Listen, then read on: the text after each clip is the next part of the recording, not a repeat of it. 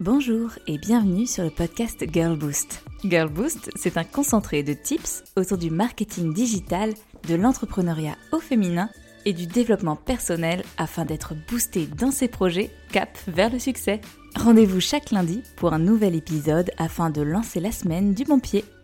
L'acquisition client, c'est l'un des premiers sujets stratégiques que l'on travaille quand on lance un projet, un business. Parce que oui, si business il y a, c'est uniquement grâce à des clients. Clients qu'il va falloir capter. C'est un peu ça le principe de l'acquisition client. Aller capter des prospects potentiels afin de les inviter dans un tunnel pour les convertir et les transformer en clients. Dit comme cela, on dirait de la manipulation. C'est peut-être même un peu machiavélique, mais je vous rassure, cela part d'une bonne intention générale. Typiquement, quand on sait que l'on va apporter une solution concrète à la problématique et aux besoins de son client idéal, cela devient tout de suite bienveillant. Et c'est le cas de nombreux entrepreneurs et produits que l'on retrouve sur le marché. Mais pas de tous qu'on se le dise. Des produits qui respectent les hommes et l'environnement, des services qui visent à accompagner dans le meilleur, à se développer, etc. Bref, qui dit business ne dit pas arnaque, même quand on parle d'acquisition, de marketing ou encore de tunnel de conversion je suis souvent confrontée à des girl boosts qui ont beaucoup de mal avec cette notion de marketing, où le packaging et le décorum font beaucoup de choses. Mais il faut voir également ce que cela va apporter quand on a un produit auquel on croit dur comme fer et qui respecte nos valeurs et nos engagements. Bon, aujourd'hui, on ne va pas faire le pour et le contre du marketing parce qu'il y a beaucoup trop de choses à dire. Mais on va se concentrer sur ce premier palier, l'acquisition client. Parce que oui, c'est important de travailler sa stratégie d'acquisition. Et puis, ça faisait longtemps en vrai que l'on n'avait pas fait un épisode autour du marketing digital. Ça vous a manqué, non? Moi de mon côté, un petit peu, j'avoue, ça reste mon premier amour. En réalité, il y a de nombreuses façons de travailler son acquisition client. Des moyens qui peuvent venir du marketing classique, tout comme du marketing digital. On va donc voir ensemble les principaux canaux que l'on retrouve dans une stratégie d'acquisition. D'abord, côté marketing classique. Il y a le bouche à oreille. C'est évident que vos clients sont vos meilleurs ambassadeurs. Ce sont les mieux placés pour parler de vos services et de vos produits, car ils les ont personnellement testés. Mais si le bouche à oreille peut se développer tout seul, vous pouvez également le travailler au sein de votre tunnel de conversion, en invitant vos clients à partager leur avis, avec des programmes de fidélité, ou bien de parrainage, etc. Il y a bien sûr les événements, Bon, avec le Covid, ces dernières années, il y a eu moins d'événements. Mais ça reprend doucement. Et cela permet d'être en contact direct avec des prospects. Ce qui facilite largement la conversion. On est plus enclin à faire confiance à quelqu'un que l'on voit et avec qui on échange qu'à un site web un peu froid. Vous ne trouvez pas? À vous de jouer pour participer aux événements où sont présents vos clients cibles avec le décorum nécessaire pour vous faire remarquer. Les cartes de visite et flyers vont avec le bouche à oreille et les événements en soi. Ce sont plus des outils de communication que des canaux. Mais c'est toujours bien d'y penser. Et qui plus est, on peut les distribuer dans différents lieux, ou avec des partenaires avec qui vous êtes complémentaires. Impossible de parler d'acquisition sans parler de radio et de télé. Des outils de communication et de visibilité à forte portée. Par contre, ce n'est pas les canaux les plus accessibles d'un point de vue financier. Il faut casser plusieurs tirelires si on veut pouvoir être diffusé. Et puis à l'inverse de la télé ou de la radio, on a les supports papier. Je parle ici de la presse. Les magazines, ça existe encore et toujours et vos clients cibles en achètent peut-être encore aujourd'hui. Que ce soit avec une publicité, un article sponsorisé, un placement de produit, il y a le choix pour communiquer autour de votre marque. Mon format préféré, les interviews. Un peu comme sur le podcast. D'ailleurs, on a un G-Talk qui arrive tout bientôt avec Coralie du Citron Rose. Spoiler on vous parlera d'un réseau social en particulier. J'en profite aussi pour vous dire que si vous avez des envies d'un sujet en particulier sur le podcast, ou si vous souhaitez être invité pour échanger autour de votre expertise, de votre expérience, façon interview, n'hésitez pas à m'envoyer un petit mail à camille.girlboost.fr. L'instant publicité est terminé et on reprend avec le prochain atout. On va parler cette fois-ci d'affichage. Vous avez de nombreuses affiches que l'on peut retrouver aux abribus, dans les métros, etc.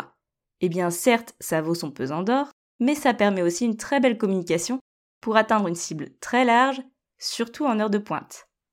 Enfin, il y a mon petit chouchou, le street marketing. J'ai même fait un épisode dédié au street marketing tellement j'adore ça. Pour celles qui ne s'en souviennent pas, il s'agit des tags à la craie ou les clean tags que l'on retrouve parfois sur les trottoirs à l'aide de pochoirs, ou encore des publicités collées sur les panneaux municipaux d'élection ou sur les poteaux. Le seul bémol du street marketing, c'est la légalité. Car oui, ce n'est pas toujours très légal et cela dépend de votre ville et de votre arrondissement. Typiquement chez Girlboost, on avait préparé une super campagne de street marketing avec des post-it bienveillants à afficher un peu partout dans les villes. Et finalement, on a été obligé de rebrousser chemin quand on a vu le montant des amendes que l'on pouvait encourir. Et oui, le street marketing peut finalement s'avérer très cher, voire trop cher, si on n'y prend pas garde. Cette liste, elle est non exhaustive. C'est davantage pour vous donner une idée des canaux de communication que l'on peut utiliser en acquisition avec le marketing classique. Et il est temps de passer de l'autre côté, upside down. On va aller voir mon petit chouchou, le marketing digital. D'abord, c'est évident, on va commencer par les réseaux sociaux. Les réseaux sociaux, concrètement, vont nous permettre de communiquer. On va se rendre visible, on va créer du lien, et ça, ça vient en amont de la vente. C'est une belle vitrine, mais c'est aussi l'occasion de créer une communauté engagée autour de son projet. En vrai, c'est vraiment génial les réseaux sociaux. Parce que déjà, il y a le choix.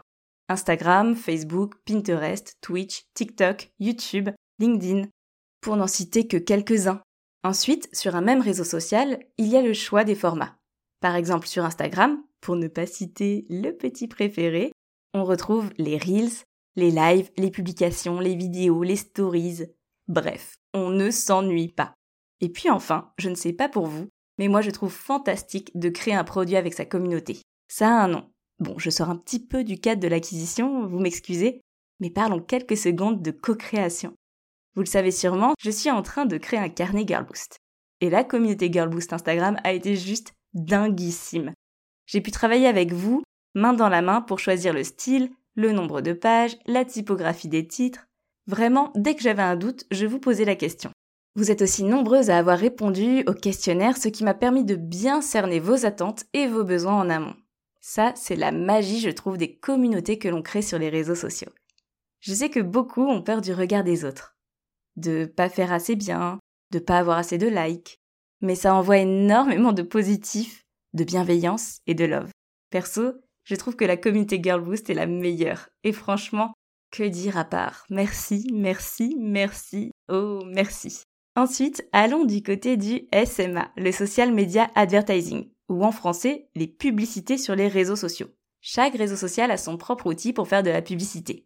À l'exception près du groupe Meta, car dans le groupe Meta, on retrouve Facebook, Messenger, Instagram, WhatsApp, et on peut donc centraliser ces publicités. Sinon, les publicités YouTube sont spécifiques à YouTube, TikTok également, Pinterest également, etc. Ce qui veut dire que les budgets sont généralement gérés séparément, tout comme les campagnes. Et c'est un vrai métier de pouvoir jongler avec tout ça. Mais c'est un canal très puissant car il permet d'atteindre énormément de personnes en les ciblant selon des critères démographiques, d'âge ou encore de centre d'intérêt.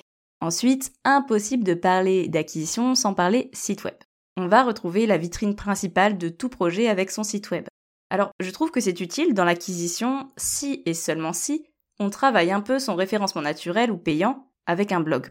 Donc en réalité, derrière le site web, je place plutôt le travail sur le SEO, avec potentiellement un blog, des bons articles, des mots-clés bien référencés, etc. Et puis le travail possible autour du SEO, avec des campagnes sur des mots-clés. Les trois peuvent booster votre visibilité et là le site web devient alors un vecteur. Alors encore une fois, moi ce que je vous dis c'est mon point de vue, je suis sûre que beaucoup estimeront qu'un site web, même non optimisé, reste un canal d'acquisition, sûrement d'ailleurs. C'est juste que ça devient plus puissant si on lui offre cette visibilité, si on le travaille réellement. Avec le site web, on peut aussi parler de Google My Business. C'est tout bête, mais avoir une fiche sur Google My Business, c'est pas mal. Ça permet aussi de ressortir. On adore tout ce qui peut être coup de pouce facile et gratuit, donc on y va. En plus, on peut recruter des avis dessus. Attention toutefois, Google est un peu tatillon parfois. Comme j'avais mis mon adresse de domiciliation d'entreprise, Google m'a bloqué ma fiche. Et après des mois de bataille, j'ai capitulé. J'ai recréé une nouvelle fiche et j'ai perdu tous mes précieux avis. Ceci est un appel auprès de mes coachés qui m'entendent. Si vous avez deux minutes à m'accorder, foncez sur Google My Business, re-rédigez votre super avis. Cela me donnerait un énorme coup de pouce. J'ai placé ce canal pour vous, je vous rassure, c'était pas une façon pour moi de faire un SOS. J'en profite juste. Enfin, on peut parler du podcast. Et oui, vous êtes en train de m'écouter. Et si vous êtes en train de m'écouter, c'est parce que vous êtes tombé sur mon épisode, sur ce canal bien particulier et ô combien fantastique. C'est quand même incroyable d'être dans les oreilles de ces auditeurs. Je m'imagine toujours en femme qui murmurait à l'oreille des Girl Boost. Le podcast reste un canal digital assez puissant, avec un contenu très varié, puisque là encore, on peut s'amuser avec différents formats. Des épisodes seuls ou à plusieurs, de 5 minutes, de 10 minutes ou d'une heure. Par exemple, avec Coralie, on a tellement parlé, en mode interview, c'est vrai qu'on parle beaucoup, que l'épisode dure quasiment une heure. Là encore, la liste que je viens de vous faire est non exhaustive, mais cela vous donne une bonne idée de tous les canaux que l'on retrouve en acquisition.